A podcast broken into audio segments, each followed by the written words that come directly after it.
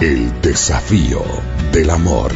40 días para comprender, practicar y afianzar el amor incondicional en la pareja. El desafío de hoy. Día 39. El amor perdura.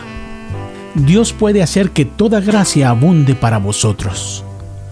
De todas las cosas que el amor se atreve a hacer, esta es la mayor de todas. Aunque se ve amenazado muchas veces, sigue adelante.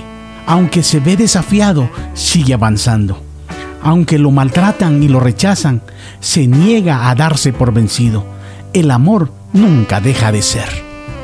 Muchas veces cuando un matrimonio está en crisis, el cónyuge que intenta lograr que las cosas funcionen le dice al otro con toda claridad, no importa lo que haya sucedido en el pasado, estoy comprometido con mi matrimonio.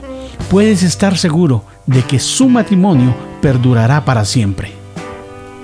El desafío de hoy. Pasa tiempo orando solo. Luego, escribe una carta de compromiso y decisión a tu cónyuge. Incluye la razón por la cual te comprometes con este matrimonio hasta la muerte y exprésale que te has propuesto amarlo sin importar lo que suceda. Después, deja la carta en un lugar donde tu pareja la pueda encontrar.